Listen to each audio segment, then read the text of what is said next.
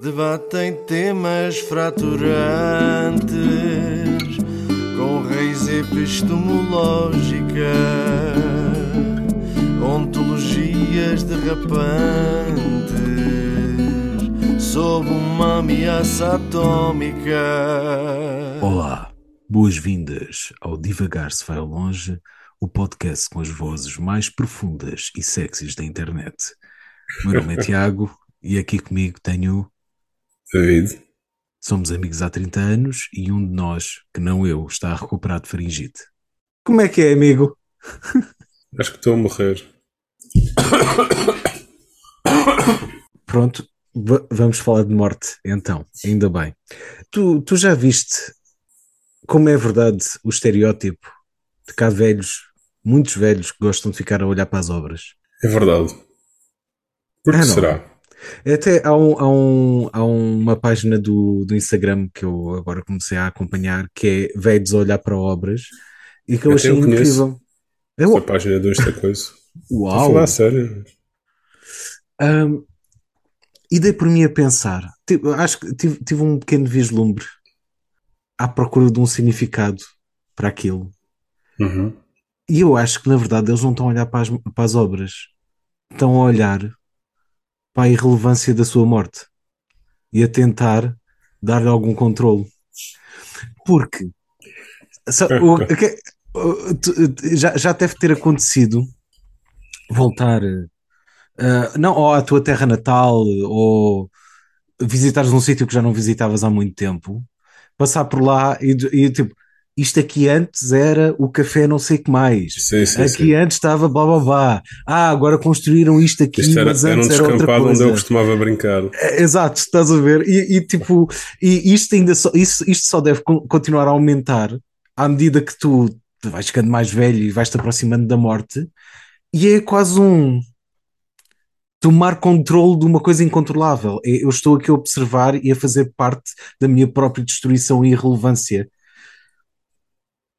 destas obras que vão aqui, que estão a mudar, vão mudar o cenário do sítio onde eu, onde eu moro e que vão uhum. ficar cá depois de eu me ir embora. É uma, é uma abordagem interessante. Faz-me lembrar duas coisas. Hum. A primeira é, eu vou mais uma vez dar uma referência que não sei identificar corretamente, mas olha, paciência. É parece eu, pá. Yeah. Há um livro, o Bingo. Hum. Há um livro do, do Gore Vidal. Espera, tenho de beber um shot, peraí. peraí. Yeah. Hum. Há um livro do, God, do Gore Vidal, cujo nome eu agora não me lembro, em que hum, ele contava a história de ter levado o avô ou bisavô, qualquer coisa assim. Não me lembro exatamente, mas não interessa. À construção de, de Washington, Washington DC, capital dos Estados Sim. Unidos da América. Já, já ouvi falar. Falar. Tocou o alarme do teu relógio, filho da puta. Tá, Desliga essa merda.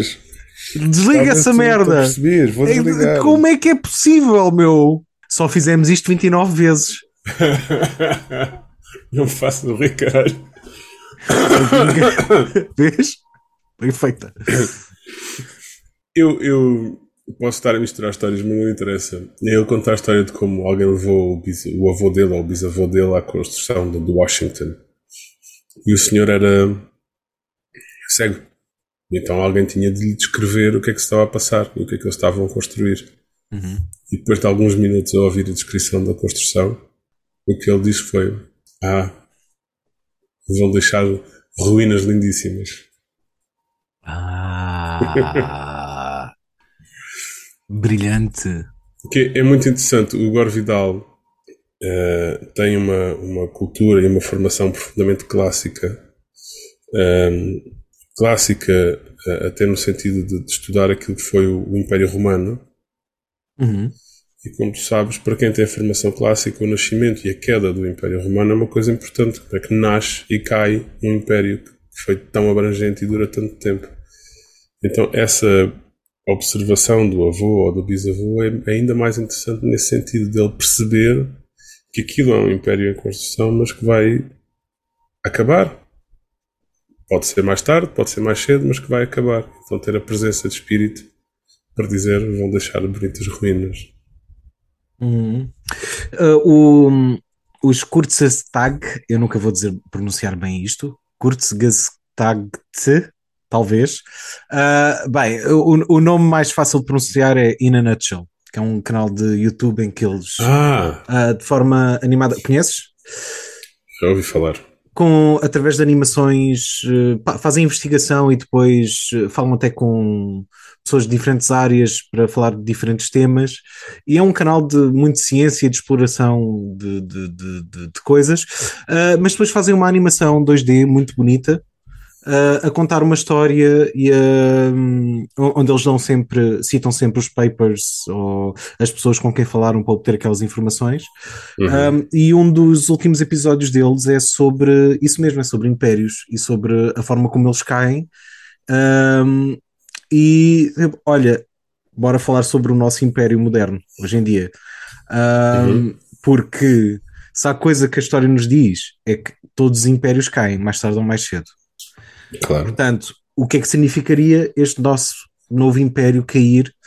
Um, mas eles também, também dizem outra coisa, que é um, a verdade é que nunca existiu um império globalizado.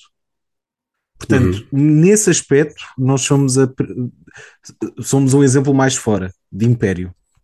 Uhum. Um, que por um lado a queda deste império implicaria a morte de muito mais pessoas, por outro lado, não sabemos bem como é que aconteceria, se aconteceria, de que forma é que seria controlado ou evitado uh, e por aí adiante. Este, acho que é, um, acho que é um, um recurso interessante para tu veres também.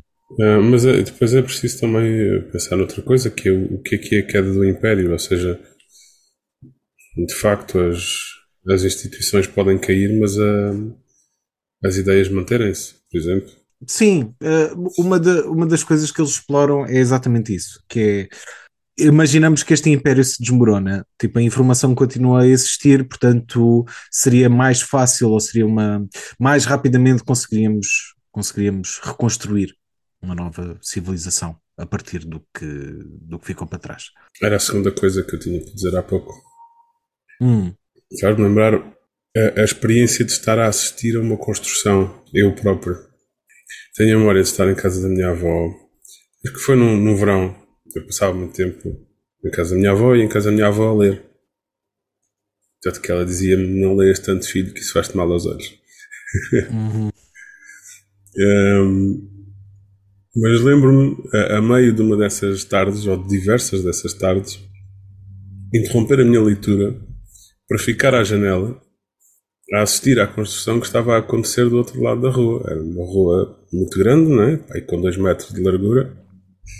Hum, E na, na casa da frente estava um indivíduo, um trabalhador, que era uma casa muito pequena, só precisava de trabalhador. Estava um trabalhador a fazer obras. E eu lembro-me dessa experiência porque era. hum, Aquilo para mim era quase terapêutico. No sentido em que estava a ver alguém a existir e a, e a fazer uma coisa útil, estás a ver? Mas sim, eh, velhos a olhar para obras. É, é um fenómeno interessante. É, eu acho que tem tudo a ver com a morte, mas eu acho que tudo tem a ver com a morte também. E tens razão. Hum, by the way, eu vou aproveitar. Isto aqui é só, só uma. Isto é só um momento self-serving para mim, Hum, ok? Porque tudo desaparece, tudo mas desaparece, sim. tudo desaparece e eu vou desaparecer um dia, mas se calhar isto aguenta mais tempo do que eu. Esta tipo, ah, esta minha voz que está a ser convertida em bits e informação que depois vai ficar algures numa, numa cloud qualquer partilhada por todos e talvez isto dure um bocadinho mais. Vou só deixar assente que há um conjunto de coisas. Ok, isto é o testamento do Tiago. Pronto, vai, vai ser esta rubrica que espero que aconteça apenas uma vez. O testamento do Tiago Quando a consiste tua em, esposa ouvir isto, vai adorar. consiste em número um. É para não me enterrem no caixão, caralho. Enterrem-me na terra como faziam aos nossos antepassados há 20 mil anos atrás, por favor. não pode ser. Ah pá, por favor, man, para quê? É tão estúpido esta merda só. Tipo, bora lá, saneamento, tá, tá, tá, tá, tá, tá, Se ok. queres contaminar os lençóis freáticos, é? Não, mas eu, eu quero voltar à Terra como sempre fizemos. É não só queres ser isso. cromado? Eu quero ser cromado. Pelo simples.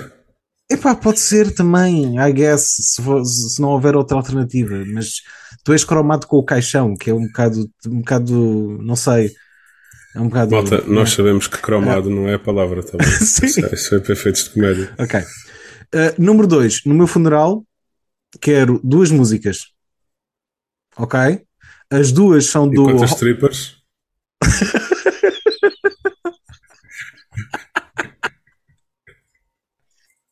É só para deixar escrito também, porque eu já não vou cá estar, portanto. Pronto, esse é o número 2. Número 3, quero uh, duas músicas. Ambas são do Huxley Workman e têm de vir nesta ordem. A primeira é a Lethal and Young, a segunda é uh, Clever Not Beautiful. É esta a ordem que elas têm de tocar no meu funeral. De Ok. preferência com fogo de artifício a ser lançado. Ok? Mas isso já, já sei que é pedido demais. Pronto, este foi o, o testamento do Tiago. Foi uma rubrica muito peculiar. Falando em peculiar, uh, recebemos uma mensagem peculiar no nosso Instagram. Malta, uh, vão ao nosso Instagram devagar se vai ao underscore longe e mandem-nos mensagens, uh, deem like um, e essas coisas. Um, mensagem peculiar em relação ao nosso último episódio. Uhum. Olá! Deixo aqui uma provocação para debaterem num Olá. próximo episódio. Relativamente à utilização de uma expressão crioula para o neutro, não poderá ser considerado apropriação cultural? Hum. E em especial para o David. Se utilizarmos uma expressão crioula, essa expressão será para nós um estrangeirismo. Como vês a utilização de um estrangeirismo neste caso? Apropriado a alternativas? Estás-te a rir do quê, meu? É que isto é só para te chatear. claramente. Queres começar por onde? Pelo princípio, apropriação cultural faz sentido. Se quer falar em apropriação cultural. Pá, vamos ver. Eu dizer cool é apropriação cultural? Define a apropriação cultural. Eu tenho uma ideia vaga Hum. que a apropriação cultural é tu usares a tradição cultural de alguém eh, de forma menos favorável. Apropriação cultural é uma adoção eh, inapropriada ou eh, sem acknowledgement de onde é que tu estás a retirá-la de um elemento ou vários elementos de uma cultura ou identidade por membros de outra cultura ou identidade. Ou seja, isto por acaso foi uma coisa, foi uma definição que eu tive a ver há algum tempo. Ahm, e imagina, se for em homenagem a Hum, não é apropriação cultural. Se for com respeito de não é apropriação cultural, mas for sem dar acknowledgement é apropriação cultural. É- isto é- acho isto uma área super cinzenta. É. Pois, eh, eu acho que nesse caso, sinceramente, usar esse conceito não nos ajuda, uma vez que o conceito é, é bastante vago. Mas, Mais ou menos, é, porque é, ele deixa-me só concluir. Hum. Mas podemos ainda assim pensar se não pode ser eh, ofensivo de alguma forma. E na altura até foi uma coisa que me ocorreu. Ou seja, estarmos a ir eh, buscar a língua de, de outrem e estar a usar assim sem, sem dar cavaco, principalmente tendo em conta a história que nós temos com esse, com esse país, não é? Mas espera, ninguém está ninguém tá, tá com estes problemas em relação à expressão bué, por exemplo. A expressão Sim, bué é também. verdade. a, expressão, a expressão bué não vem de latim, malta. Não, não. Ok? Ahm, A expressão boé vem de uma língua eh, de- de- de- do território que agora é Angola. Por- Portanto, mas dentro, mesmo dentro do, do, do esquema de, desta definição do que é que é apropriação cultural e do que é que não é, eu diria, eu argumentaria que se nós estivéssemos de facto a defender a adoção de eh, pronomes crioulos para resolver um problema da língua portuguesa, não seria apropriação cultural, até porque seria uma espécie de homenagem. Ok, vamos estar a ir buscar a uma língua que nos é relativamente mais próxima para resolver um problema que eles já, em teoria, resolveram. Portanto, não seria tanto a, a apropriação cultural, tendo em conta que a apropriação cultural tem muito a ver com a intenção do utilizador. E isto é que é, o, esta é que é a parte problemática, que tu tens primeiro de perceber a intenção. Mas sendo a intenção esta, é uma boa intenção, melhor do que ir buscar um estrangeirismo de, de, de outro país europeu, por exemplo, ou ir buscar o latim antigo. Eu, eu também acho, porque lá está, porque nós pensamos assim, no, sentido da homenagem e da, e da relação cultural. Uh, mas pá, quem pensar de outra maneira pode estar a usar com outra intenção. Isso é uma coisa que nós não podemos controlar. Eu há dois dias atrás comi uma cachupa maravilhosa e se aquilo é apropriação cultural, eu fiquei muito satisfeito. Não, é, estar a controlar intenções é muito complicado. Não sei, acho que pode ser. Uh, acho que pode ser bonito. Acho que pode ser respeitoso. Acho que pode ser uh, elogioso. Mas também acho que algumas pessoas, nomeadamente populações que vivem em, em Portugal e não são particularmente bem tratadas no dia a dia, também podem pensar, olha, estes gajos agora com a mania que sabem falar crioulo a, a trazerem as, as palavras, para... mas também pode ser visto ao contrário, já não, olha, é um, sentem uma ligação cultural ou não sei. É uma, é uma pergunta, é uma, é uma provocação interessante, é uma pergunta difícil de, de responder. E o que é que achas da segunda parte, que seria nós usarmos um estrangeirismo e tu geralmente és contra estrangeirismos? A, é, a segunda parte para mim é mais fácil de responder, que é eu não sou contra estrangeirismos. Vou ser mais específico. Sim, acho que é melhor. Pronto, eu não sou contra, contra estrangeirismos, eh, eu sou contra a preguiça que muitas vezes nos leva a usar estrangeirismos. What do okay? you mean? Bom, obviamente que há aqui uma componente que é eu tenho gosto pela língua portuguesa e, portanto, gosto de procurar as palavras certas para dizer as coisas certas, mas isso vamos pôr de lado. Isso agora não interessa. Uh, a mim o que me incomoda é que muitas vezes Uh, os, os estrangeirismos são usados com, com preguiça, ou então como uh, enchimento, ou então como uma marca de, de classe. Eu, eu, posso dar mais exemplos. Eu posso dar exemplos para, ser mais claro. Que é, há situações em que tu vais ter uma staff meeting yeah. que não é mais que uma reunião de equipa. Uhum. Ou seja, o que é que staff meeting tem a mais de reunião? Até nem preciso dizer de equipa.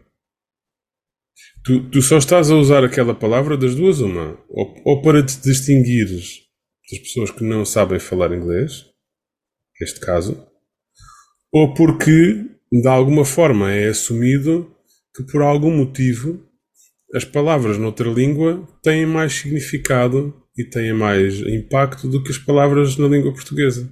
É que eu estou, tenho a sensação mas, mas achas, acha, achas, que não, achas que não traz? Vamos lá ver, tentando ser um bocadinho justo. Tenta ser um bocadinho justo em relação à coisa. Tu, no meio corporativo, dizeres staff meeting em vez de reunião de equipa tem um peso corporativo maior. Não é? Porque é, é, tá, faz parte do códex do, do, da língua inglesa, não é? A língua inglesa tornou-se sinónimo de língua de business. É, é portanto, há, há todo um jargão corporativo que adotou expressões uh, em inglês uh, que vieram do, das formas de trabalhar deles e que foram passadas através de. Estamos a falar de manuais de gestão, estamos a falar de montes de coisas. Portanto, poder-se-á dizer que uma reunião de equipa não é equivalente em termos simbólicos, a uma staff meeting. Apesar de a origem das palavras, a, a tradução direta ser diferente, há uma outra tradução que tu não, não sei se estás a fazê-la. Tiago, é uma tradução fazes, de contexto. Tu fazes inúmeras calls. O que é que Sim. call tem a mais que chamada? É mais curto. Ah, vai-te lixar. Há muitas, expressões, há muitas expressões em inglês que são mais compridas que não, se, não simplificam absolutamente nada. Vou dizer, é, em, contexto, é em contexto de trabalho, faço uma call. Quando eu te vou ligar a ti, faço uma chamada. E, e deves, senão eu tenho contigo. Não, mas eh, eu utilizo o termo calls no contexto profissional. Fora do contexto Sim. profissional, se é para ligar a um amigo, vou fazer uma chamada. Vou ligar a um amigo. Não vou fazer uma call. Fazer uma call está imbuído de um significado profissional de contexto.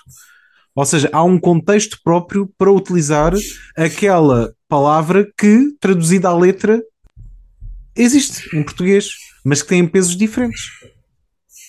É, certo, pronto, é, mas isso, isso é uma coisa que me, me incomoda, ou seja, eu não vejo. Se tu disseres que é uma questão de, de e que há, há,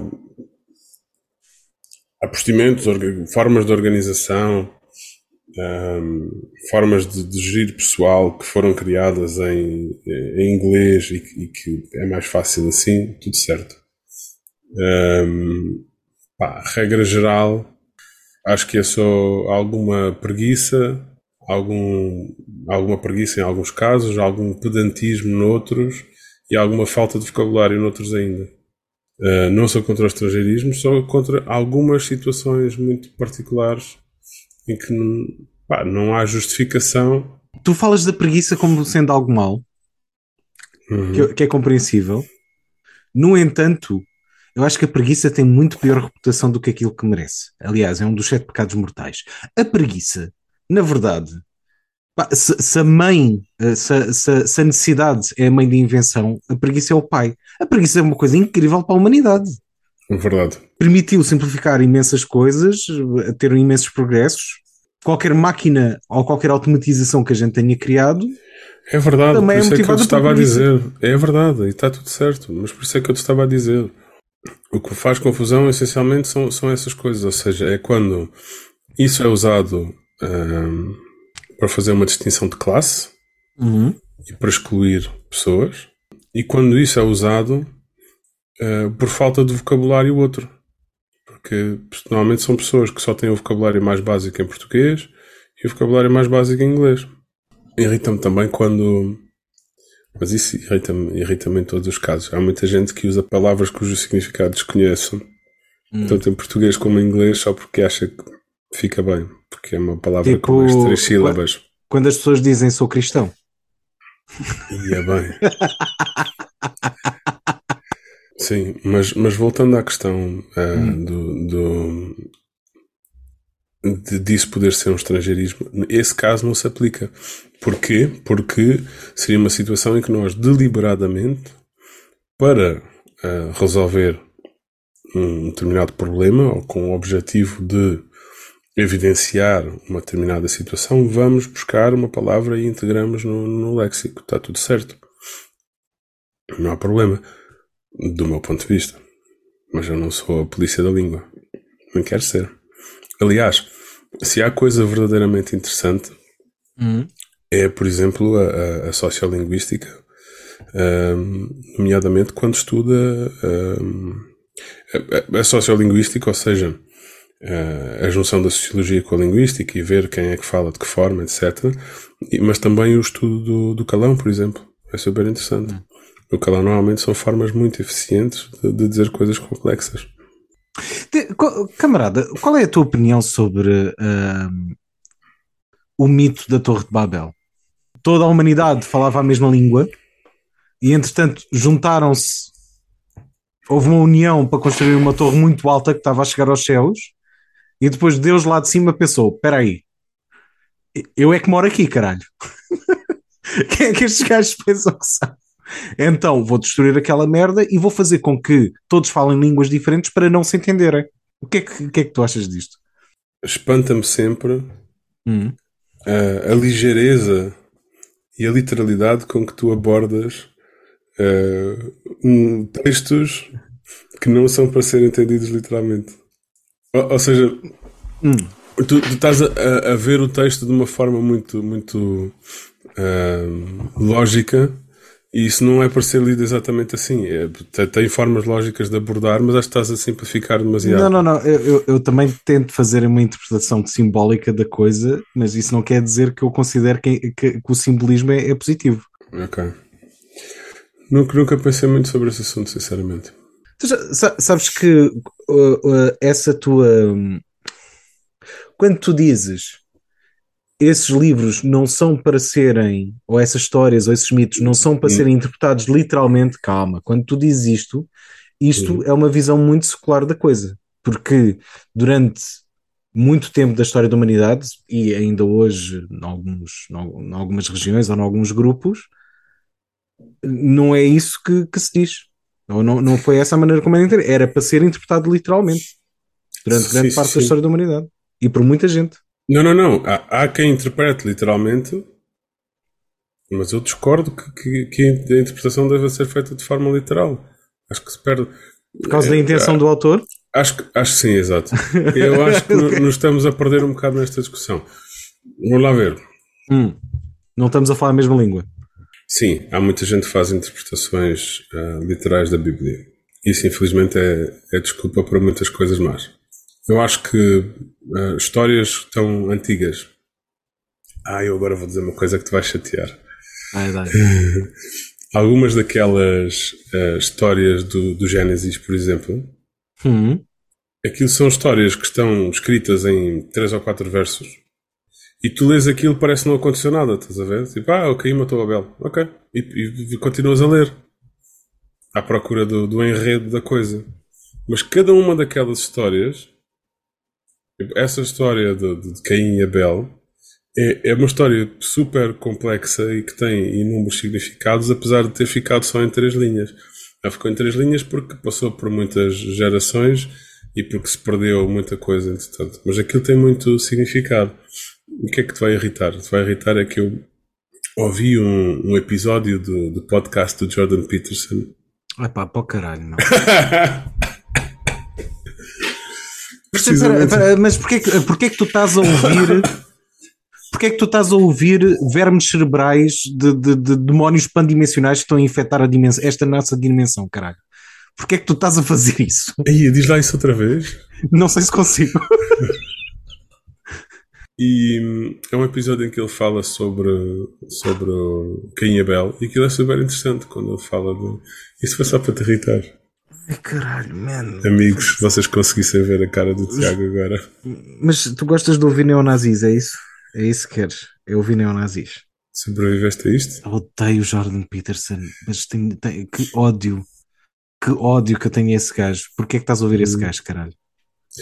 Porque quero formar a minha própria opinião. Mas sabes que ele é um escroto de pessoa, certo? Sabes que ele é um indivíduo de merda. Eh, já ouvi dizer que ele é, mas pronto, ainda não tive a oportunidade de formar a minha própria opinião. Talvez se me deres exemplos. Não, vou-te mandar para te informar, sim. Vou-te mandar um link específico para te informares.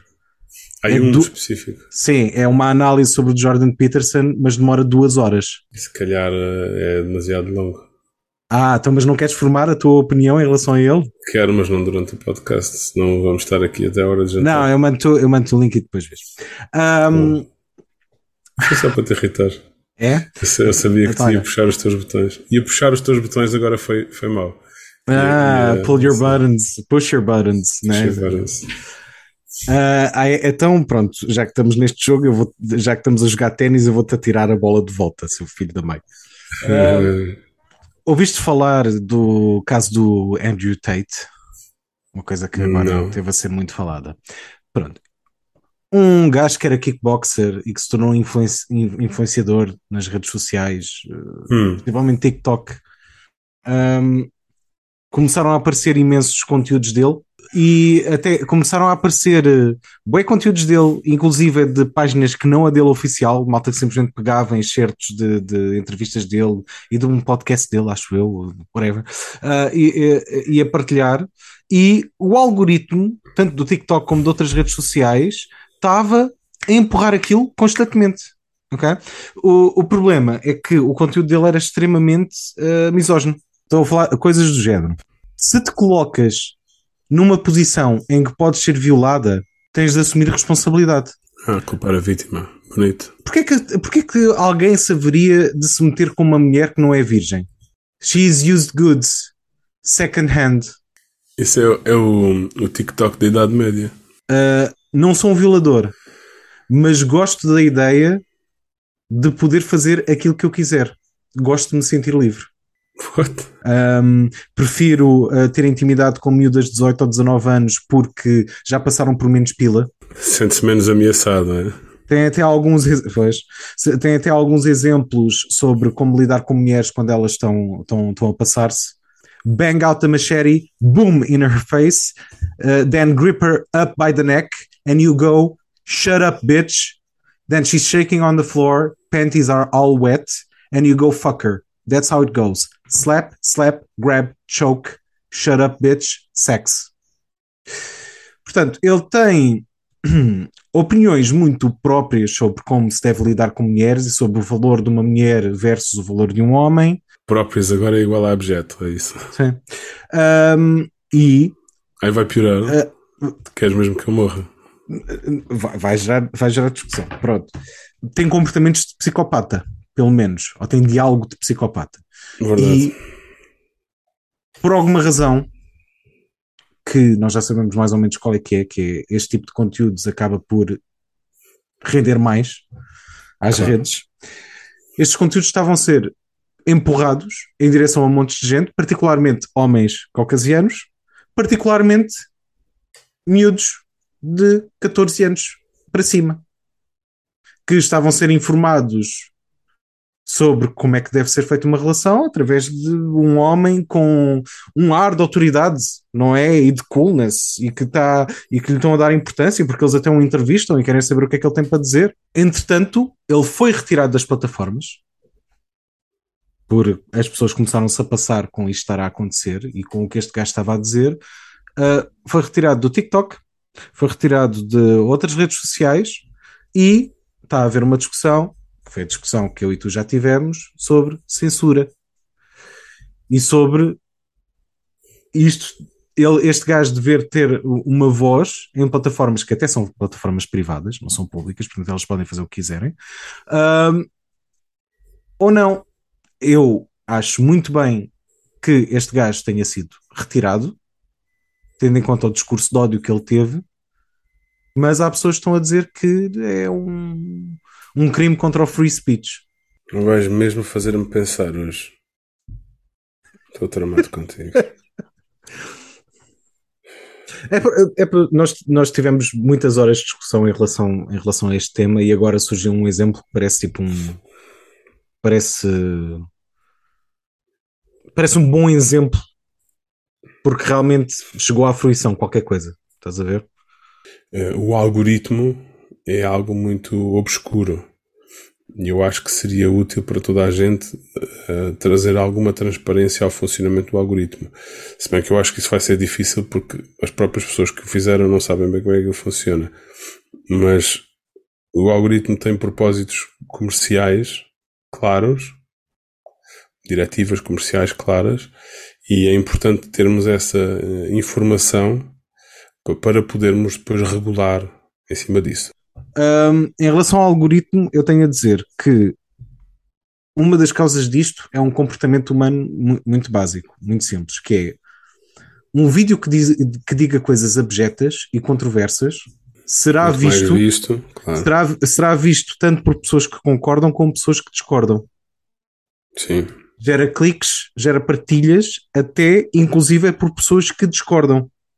Portanto, tu estás a conseguir ir buscar muito mais gente de diferentes nichos e diferentes opiniões para partilhar aquele é, conteúdo. É uma estratégia comercial. Uh, os, os, os, queridos ouvintes vão desculpar, eu hoje não estou nos meus melhores dias e, portanto, vou uh, fazer perguntas ao meu querido amigo. Vamos pôr de parte a questão da liberdade de expressão e se deve proibir, se não deve proibir, não sei o quê. Vamos pôr isso de parte. É um tema novo.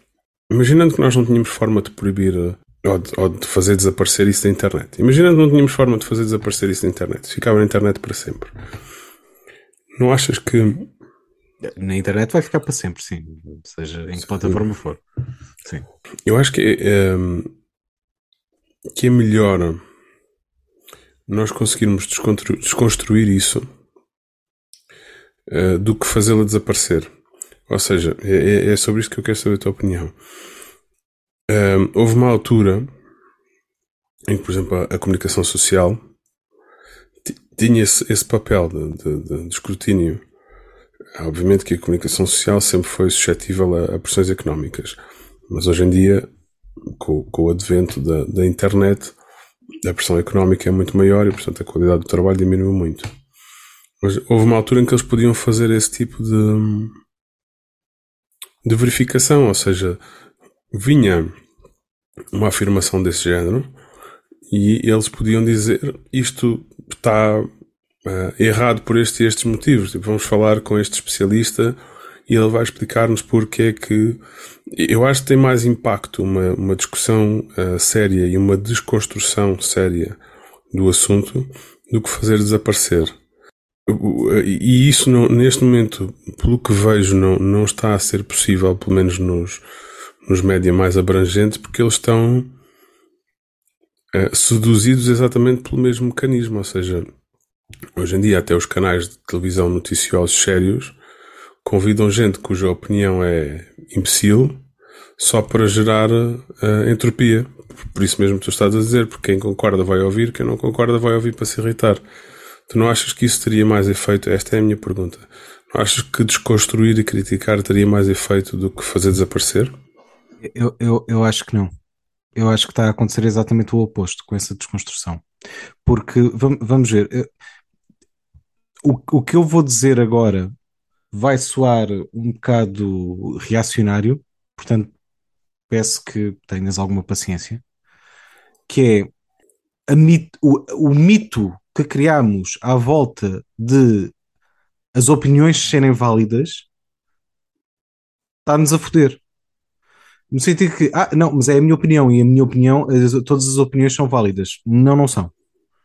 Não, não são. E o que está a acontecer é muitas vezes fazem-se esses debates que tu consideras que são, são, são liderados pela, pela lógica e pela razão, mas quando tu, num programa de TV, num jornal, whatever, metes na mesma posição a, argumenta, a argumentar um com o outro um cientista, digamos, e do outro lado um terraplanista, obviamente quem tem mais autoridade e sabe mais do que está a falar vai ser o cientista que diz. Terraplanista? Não. Sim. sim.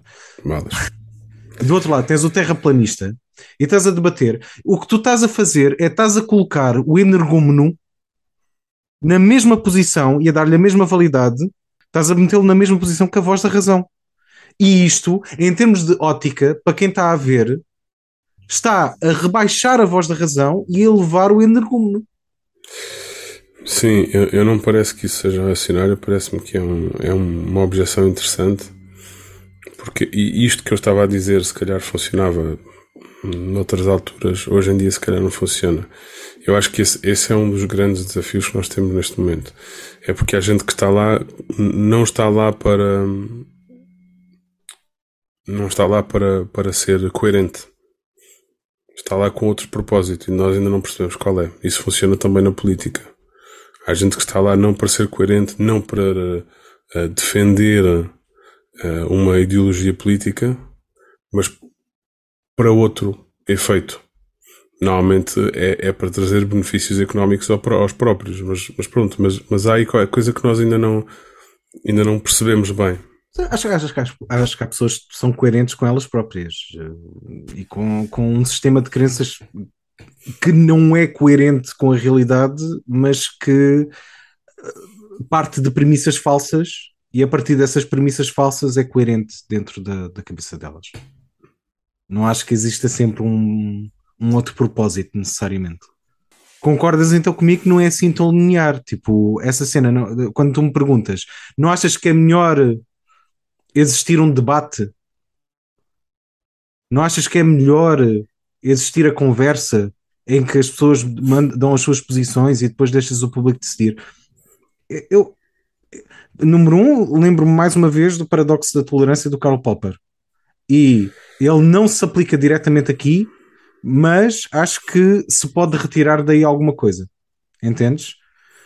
E há este, é, há este efeito, que é tu estás a colocar duas vozes, duas opiniões contraditórias não, percebo, com, a mesma com, com, a mesma posição e não podes. É a mesma e, coisa e, que, este, que este Andrew Tate. Ou ele estar a ser tão vocal em relação ao assunto e a ter tanto protagonismo isto passa uma ótica para quem está a ver. Principalmente pessoas que estão a começar a ser formadas na sociedade e em questões culturais, como Sim, de 14 anos, não é? Tudo bem, tudo bem. Eu, eu, eu percebo e, e, é de facto um bom argumento, ou seja, uh, de que serviria estarmos a, a colocar essa pessoa numa discussão racional se o objetivo dessa pessoa não é discutir racionalmente. E nesse caso em particular, o objetivo dele era criar entropia, só. Uh, ou o objetivo do algoritmo, não sei. Não, eu, eu, eu acho que ele acredita mesmo que é um gênio e que o que está a dizer são, são pérolas de verdade. Eu acho mesmo, acho mesmo que sim. sim não sei que dados é que tu tens para, para achar isso, mas tudo bem. É, é, um, é um, psicopata narcisista, é, são, é, são estes os meus dados. Sim. Portanto, eu, eu acho que houve, houve, uma, houve, uma, houve uma preocupação genuína, antiga, de não deixar ninguém sem voz e de liberdade de expressão que talvez tenha sido uh, utilizada de uma forma muito pá, ingênua ou sem saber quais é que poderiam ser os possíveis riscos do futuro e, em parte, como tu dizes, que haveriam pessoas que iriam explorar isto uhum. por terem, outras, por terem outras, uh, outros propósitos, queriam explorar este sistema. Eu, eu, eu, eu percebo o que tu dizes, eu neste momento eu vejo como sendo parte do problema. Portanto, o que tu estás a dizer é que vês a liberdade de expressão como sendo parte do problema. É mesmo isso que tu queres dizer? Não, não vejo a liberdade de expressão como sendo parte do problema. Eu, eu vejo a, a, confusão entre. Um, vejo que o problema é a confusão que criamos à volta de liberdade de expressão, opinião e validade de opiniões. Eu acho que confusão é a palavra aí. Ou seja, eu valorizo muito a liberdade de expressão tem os limites da legalidade, como já falámos, mas valorizo muito a liberdade de expressão e pessoas com quem eu não concordo poderem falar à vontade. Acho sinceramente que é, é, esse tipo de pessoas vai poder dizer isso, quer tu queiras, quer não. Ou seja, neste momento, com, a, com as, as ferramentas que há, nomeadamente na, na internet, a, a questão da censura nem sequer se põe. Ou seja, não vais conseguir, vai sempre haver um canto da internet em que essa pessoa vai poder dizer isso. Portanto, nem sequer vale a pena discutir isso. O que vale a pena discutir é o que é que nós fazemos enquanto sociedade, o que é que nós fazemos enquanto sociedade para nos protegermos disso. Não, não sei se concordo com a primeira parte, à mesma. Pá, é muito difícil tu conseguires controlar a internet.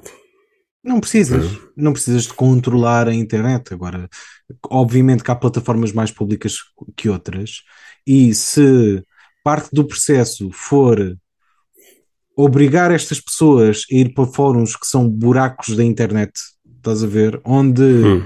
estão eles apenas a infectarem-se entre eles, ou, ou, seja, estamos a conter a infecção e são só, ok, existe um fórum de reacionários, que é assumidamente o fórum dos reacionários, mas o conteúdo não sai de lá, tipo, fica lá em grupinho para eles, versus estarem a entrar em pá, ferramentas que têm, eh, eh, são acedidas por milhares de milhões de pessoas uhum. mais comuns como o TikTok, o Instagram, o Facebook, etc. E ainda tens um algoritmo a recompensar este tipo de conteúdos.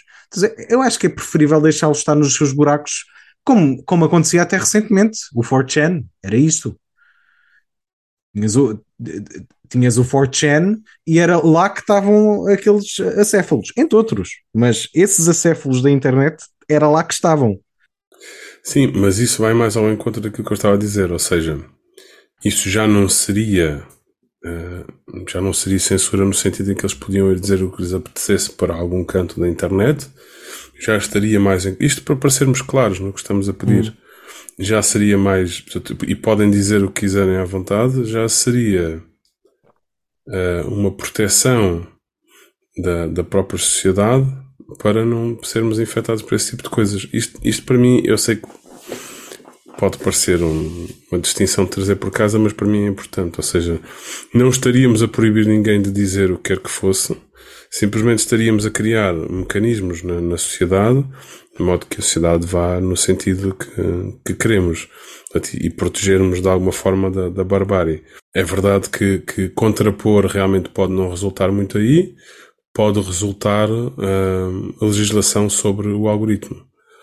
Uh, e pode resultar, por exemplo, essa questão da, das idades e quem é que vê o quê. Acho que isso é, é uma área que, que merecia estudo. deixar as crianças brincar na internet não é igual a deixar as crianças brincar na rua. Antes deixava-se as crianças brincar na rua. Havia uma série de riscos, mas em, em bairros onde uh, houvesse uh, ligações de vizinhança, etc., os riscos eram mais ou menos calculados. Pronto, deixar as crianças brincar na internet é, é expô-las a um conjunto enorme de riscos, porque eu acho que isso ainda não está bem ajustado. Ou seja, os próprios pais não sabem bem fazer uso do, dos controles parentais, por uma questão de analfabetismo ou porque simplesmente não estão alerta para isso. Uh, e uh, a, a, o próprio sistema não está preparado para proteger as crianças, ou não está tão preparado quanto devia. Isso, por exemplo, é uma área que, que merecia estudo e legislação.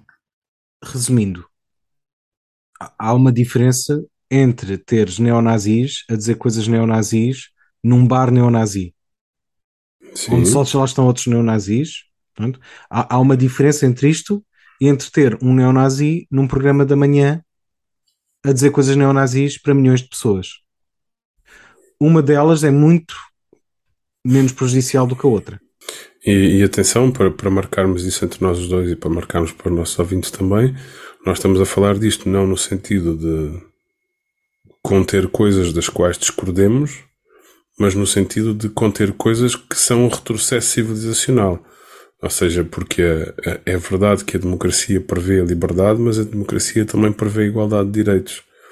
E, portanto, tudo o que vai contra isso vai contra a própria democracia e, portanto, contra o Estado como nós o conhecemos e temos de proteger-nos contra isso.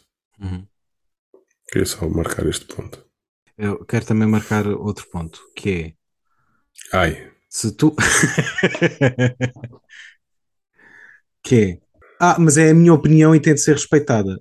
Uh, não, caralho. Eu, eu, eu, eu, e o meu camarada estamos aqui só a dizer opiniões, as nossas opiniões não têm de ser respeitadas. Um, um, um, um katsu. Nada. As opiniões são como aos cus. Todos têm um e, todo, e, e todos cheiram mal. E, e, todos cheiram mal, pelo menos em algumas situações, pelo menos em algum, alguns pontos da vida. Uh, não, não, não, não precisamos respeitar assim tantas opiniões. Não é tipo dizer a tua opinião é uma merda. Ai, que ataque, que afronta.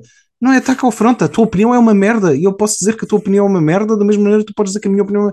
Não, mas temos de respeitar as opiniões. Não, não tenho, eu não tenho de respeitar as opiniões de toda a gente principalmente quando dizem coisas tão imbecis. É, é, sim, sim, sim. Isto, Mas eu, eu acho que isso é a ser um confusão. Está, é uma, está é a ser um mal confusão. Como tu apontaste bem, há, há uma confusão, ou seja, por alguém ter liberdade de expressar uma opinião, não quer dizer que eu tenha de levar essa opinião em conta.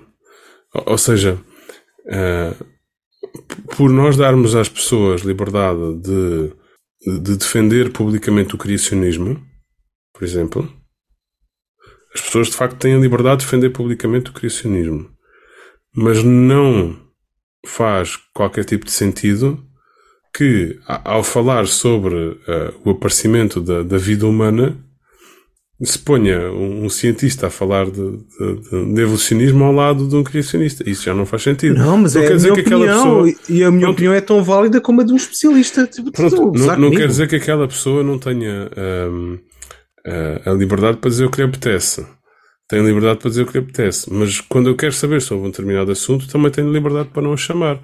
E, e, e mais, uh, também quando falámos sobre aquela questão do, do, do, do cancelamento, há uma diferença entre uh, cancelamento e discordar-se. Ou seja, se alguém tem uma opinião, eu tenho, se alguém tem direito a ter uma opinião, eu tenho direito a ter uma opinião que é contrária e que discorda dessa, dessa opinião. Isso não, não há problema. Ou seja, quando alguém diz alguma coisa, não tenho de dizer, ah, sim, sim, eu respeito eh, muito a tua opinião e não, não vou contradizer. Não, posso dizer, olha, ainda bem que falaste, boa, que possamos falar, mas eu acho que isso não faz sentido nenhum por isto, isto e isto. Ou seja, eu, eu, eu também posso dizer, eu, ainda, eu também posso dizer, cala-te, Kim, só dizes merda. Também posso dizer isto. Hum, sim, podes. Lá, é estás, lá, estás tu, lá estás tu outra vez, bêbado, a falar sobre reptilianos isso, isso fazer. Ah, quero fazer aqui, quero fazer aqui um, um agradecimento, ok, genuíno, a, todas as pessoas tão inteligentes e super inteligentes que foram, que a primeira vez que ouviram falar sobre a, a varíola dos macacos perceberam imediatamente as intenções obscuras do Deep State em relação a isto que é lá vêm eles, isto vai ser como o Covid outra vez, vai só, ser só mais um pretexto para nos porem em casa e obrigado a todos vocês que expuseram e que tiveram a inteligência de perceber os planos do Deep State e que expuseram isto de forma tão clara na internet que fez com que eles eh, parassem com os planos. Ok? Quero agradecer-vos imenso pelo, pelo vosso trabalho heroico e pela vossa inteligência. O, o Deep State é como o Deep Fried. é só para fritos. É isso. é. Tens leitura? Tenho leitura, camarada. Hum. Mas esta leitura tem aqui uma palavra complicada. Uh, então, este é um, um, um, poema do. É um textinho, como lhe chama o, o António Lobantunes. É do António Lobantunes. Que se chama Todos os homens são maricas quando estão com gripe. Nós sabemos que, nós sabemos que ai, ai, ai. ai nós sabemos que a palavra maricas é muitas hum. vezes usada, já falámos sobre isso, podem ver episódios anteriores, é muitas vezes usada para uh, juntar aqui sentidos entre cobardia e homossexualidade, que é uma coisa que não faz sentido absolutamente nenhum, portanto fica, fica o apontamento, mas isso é de facto o título do texto e portanto não tenho outra forma de referir-me a ele. Aqui neste caso é usado como, como uh, com o sentido de cobardia. Vou ler. Uhum. Posso ler? A, a minha, eu, eu, faço essa pergunta diretamente. Podes ler? Queres que seja eu a ler? Sim, pode acontecer que eu morra a meio. Peço, já, peço desde já desculpa pela minha prestação, mas cá vai. Foi, foi, foi isto que ele disse quando perdeu a virgindade, sim. Nossa Senhora. Pachos na testa, terço na mão, uma botija chá de limão, zaragatoas, vinho com mel, três aspirinas, creme na pele. Dá-me a garganta, chama a mulher, ai Lourdes, Lourdes, que vou morrer. Mede-me a febre, olha-me a goela, cala os miúdos, fecha a janela, não quero canja nem a salada, ai Lourdes, Lourdes, não vales nada. Se tu sonhasses como me sinto, já vejo a morte, nunca te minto. Já vejo o inferno, chamas, diabos, anjos estranhos, cornos e rabos, tigres sem listas, bodes de tranças, choros de corujas, risos de grilo. Ai, Lourdes, Lourdes, que foi aquilo? Não é a chuva no meu postigo, ai, Lourdes, Lourdes, fica comigo. Não é o vento a cirandar, nem são as vozes que vêm do mar. Não é o pingo de uma torneira. Põe uma santinha à cabeceira. Compõe uma colcha, fala prior Pôs ao, pôs ao Jesus no cobertor. Chama o doutor, passa a chamada. Ai, Lourdes, Lourdes, nem dás por nada. Faz-me tisanas e pão de ló. Não te levantes que fico só. Aqui sozinho, a apodrecer. Ai, Lourdes, Lourdes, que vão morrer. E é isto. É Era a leitura que eu trazia para hoje. Eu, eu, sou, eu sou esse tipo de estafermo quando estou doente.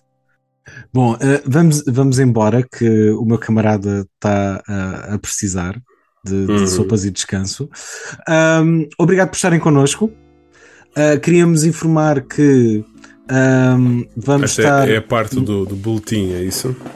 É a parte do boletim. Boletim. Que era a palavra que se usava antes de haver newsletter.